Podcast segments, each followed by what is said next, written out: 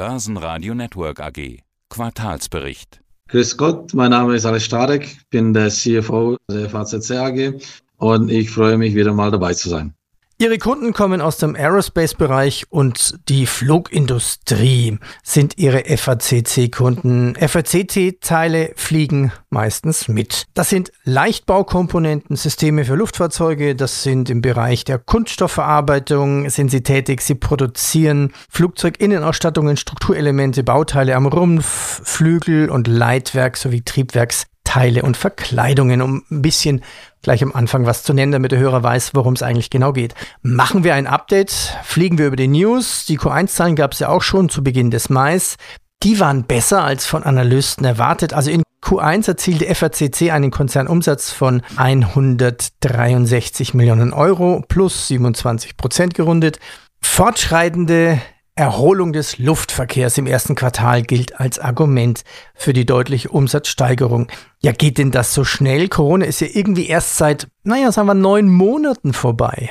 Ja, das ist richtig. Und wir haben das ja auch während der Corona-Zeit immer wieder gesehen, sobald die Lockdowns gelockert wurden, sobald Reisebeschränkungen aufgehoben wurden, die Menschen wollen reisen und das zeigen sie eigentlich jetzt auch. Und dabei ist es egal, ob es um Geschäftsreisen geht oder ob es Privatreisen geht der Wunsch nach Mobilität ist nach wie vor ungebrochen, ist vorhanden. Und das spiegelt sich jetzt auch in unserem Markt. Das spiegelt sich darin, dass einfach es mehr Flugzeuge am Himmel gibt, dass die Kapazitäten wieder nach oben geschaut werden müssen, so wie Flugzeuge jetzt wieder aufsteigen und in der Luft sind, so werden halt neue Flugzeuge gebraucht und so wird sozusagen die Flotten wieder erweitert. Und das sehen wir zum einen an dem Bestellverhalten der Luftgesellschaften und dann dementsprechend auch am Hochlauf der Produktion und an den Abrufzahlen der Flugzeugproduzenten. Und da ist es querbeet durch den Raum. Das ist sowohl Airbus, Boeing, aber auch Bombardier und Embraer,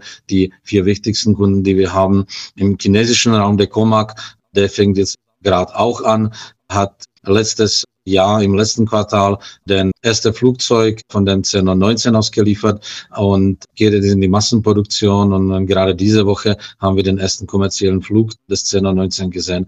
Das heißt, ja, die Luftfahrt geht wieder nach oben. Sind Sie bei dem ersten Passagierflugzeug in China auch beteiligt? Ja, natürlich. Wie, wie wir immer sagen, egal was für ein Flugzeug das ist. Äh, meistens sind FACC-Teile dabei. Was ich aber auch spannend finde, dass das so schnell nach oben geht. Ich hätte gedacht, noch nicht sind alle Flieger wieder in Betrieb genommen, dass das noch ein bisschen Zeit dauert. Ich hätte gedacht, da sind noch etliche Flieger am Boden geblieben eigentlich. Ja, wir sehen das schon, dass es regionale Unterschiede gibt die lokalen, also die innereuropäischen, inneramerikanischen Flugverkehr, die sind jetzt eigentlich in, den beiden Märkten schon weitestgehend erholt und, und auf dem Vor-Corona-Niveau. In dem interkontinentalen Bereich sehen wir noch Nachholbedarf. Das hat ein bisschen länger gedauert. Wie gesagt, bis Anfang des Jahres war eigentlich China noch weitestgehend vom Rest der Welt isoliert, eben aufgrund der Corona-bedingten Lockdowns. Das hat sich jetzt auch gelockert. Wir sehen, dass der Flugverkehr zwischen China und dem Rest der Welt jetzt nach und nach sich wieder erholt. Der ist noch nicht auf dem Niveau, wie wir vor Corona waren, aber die Erholung passiert auch relativ zügig. Ja, Inflation, Kostensteigerungen, höhere Löhne, Lieferketten. Wie ist denn hier die Lage bei Ihnen? Ja gut, Inflation, mit dem Thema hat, glaube ich, jeder zu kämpfen.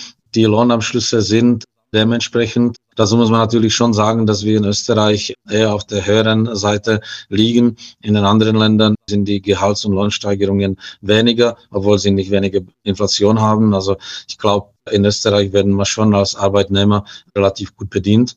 Ja, das ist natürlich ein Thema, weil anders wie die Inflation, die wir jetzt äh, im, im letzten Jahr gesehen haben, zum Beispiel im Bereich der Energiepreise, die gehen jetzt wieder zurück. Auch die Transportkosten gehen wieder zurück. Dieses normalisiert sich. Das, was wir auf der Personalschraube drehen, das, das wird sich jetzt nicht mehr zurückdrehen lassen. Ja, das bleibt. Aber das ist natürlich schon ein Thema, insbesondere, sage ich mal, nicht nur für uns, aber für die ganze österreichische Industrie, weil Insbesondere diejenigen, die im globalen Wettbewerb sind, werden daraus langfristig dann schon eine schwierigere Position haben. Ja. Am Ende des Tages muss man sich dem stellen und muss man dann Wege finden, um, um mit dem Thema umzugehen. Nochmal nachgefragt zu dem Lieferkettenproblem. Ist das dann auch erledigt? Die Lieferketten, die habe ich jetzt kurz vergessen, ja. In, nein, bei uns noch lange nicht. Also Lieferketten-Thematik bleibt bestehen. War schon eigentlich im zweiten Halbjahr letzten Jahres spürbar und, und natürlich schon zu einigen Ineffizienzen geführt. Im ersten Quartal haben wir es nach wie vor gesehen. In diesem Quartal sehen wir es genauso. Also das kostet schon jede Menge, jede Menge Energie, jede Menge Ressourcen um einfach die Lieferketten, die bei uns in der Industrie äh, sind, dann dementsprechend zu managen. Wir haben hier wahrscheinlich ein bisschen mehr zu leiden wie andere Industriezweige, weil einfach die Lieferketten bei uns ziemlich komplex sind und teilweise ganz kleine Lieferanten dann schon eine sehr große Auswirkung haben können, wenn sie eben nicht performen, so wie sie es tun sollten. Was sind das zum Beispiel für Bauteile? Querbeet. Alle möglichen Teile, die wir zukaufen, Zukaufteile, Schrauben, Kunststoffteile, Querbeet durch alle möglichen Anwendungen. Besonders positiv um nochmal auf Q1 zurückzukommen, sind die signifikant gestiegenen Erlöse aus dem Geschäft mit Triebwerksverkleidungen. Für welche Triebwerke machen Sie das? Wir sind eigentlich in der Industrie sehr breit vertreten und liefern unsere Teile in praktisch jedes Triebwerk, was produziert wird. Wo wir hier einen extra sagen wir mal, Effekt haben. Wenn wir das letzte Jahr mit diesem Jahr vergleichen, dann ist es schon, sage ich mal, die 787, der Dreamliner, der praktisch letztes Jahr praktisch nicht produziert wurde, wo wir jetzt wieder einen Hochlauf sehen. Das hat uns natürlich einen extrem großen Zuwachs an, an Umsätzen mhm. gebracht. Nicht nur an Umsätzen, aber auch an Profitabilität. Kommen wir zur Forschung. Sie forschen intensiv an Technologien und Materialien, die, Zitat, wesentlich zur Transformation der Luftfahrtindustrie hin zu einer CO2-freien Luftfahrtmobilität beitragen können. Wie kann man das erreichen? Weil das sind ja Materialien, also es immer nur leichter machen, wird er nicht einfach sein. Das, was uns, sage ich mal, umtreibt, außer der Tatsache, dass wir natürlich auch unsere Produktion CO2-neutral gestalten müssen und wollen und auf einem guten Weg dorthin sind, die zweite Dimension in, in, in, in diese Nachhaltigkeitsdiskussion, in diesem Nachhaltigkeitsthema ist eben der Lebenszyklus und, und, und der Management des Lebenszykluses. Die Produkte, die wir jetzt produzieren, diese Composite-Anwendungen, die sind eigentlich für die Ewigkeit. Das heißt, am Ende der Lebenszeit eines Flugzeugs kann man mit, mit diesen Verbundstoffen eigentlich relativ wenig tun in Bezug auf Recyceln, ja, außer man, man, man kann es vielleicht schreddern, man kann es nicht mehr wiederverwenden. Und da sind wir jetzt eben intensiv dabei zu forschen, zum einen, um Materialien zu verwenden, die eben in einer gewissen Art und Weise recycelbar sind, ja, nicht vielleicht in der Luftfahrt wieder zu verwenden sind, aber einfach mit äh, relativ wenig Energieeinsatz dann umgeformt werden können und andere Ansatzfelder finden können. Das ist eines. Der zweite Bereich, wo wir in Richtung neue Materialien forschen, sind einfach Materialien, die biologisch abbaubar sind, so dass dann sozusagen am Ende des Lebenszyklus dann eben diese Materialien wieder irgendwo verwertet werden können.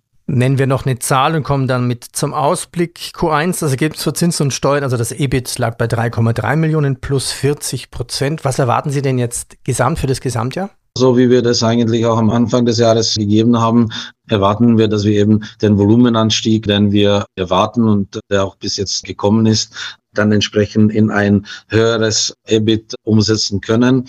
Da haben wir vielleicht eine etwas nicht lineare Kurve. Also da sind wir vielleicht im äh, Anfang des Jahres eben aufgrund der noch vorherrschenden Ineffizienzen und, und, und Komplexitäten mit, mit dem Management der Lieferketten sind wir vielleicht ein bisschen zurückgefallen oder, oder, oder auch nicht so, wie wir uns das vorgestellt hätten. Aber im Laufe des Jahres, in der zweiten Jahreshälfte, da erwarten wir schon, dass wir aufholen und dass wir dann dementsprechend vielleicht im äh, niedrigen zweistelligen Bereich Ergebnisse realisieren können. Herr Starek, danke Ihnen. Viel Erfolg. Ja, danke schön. Mich gefreut. Bis zum nächsten Mal. Guten Flug.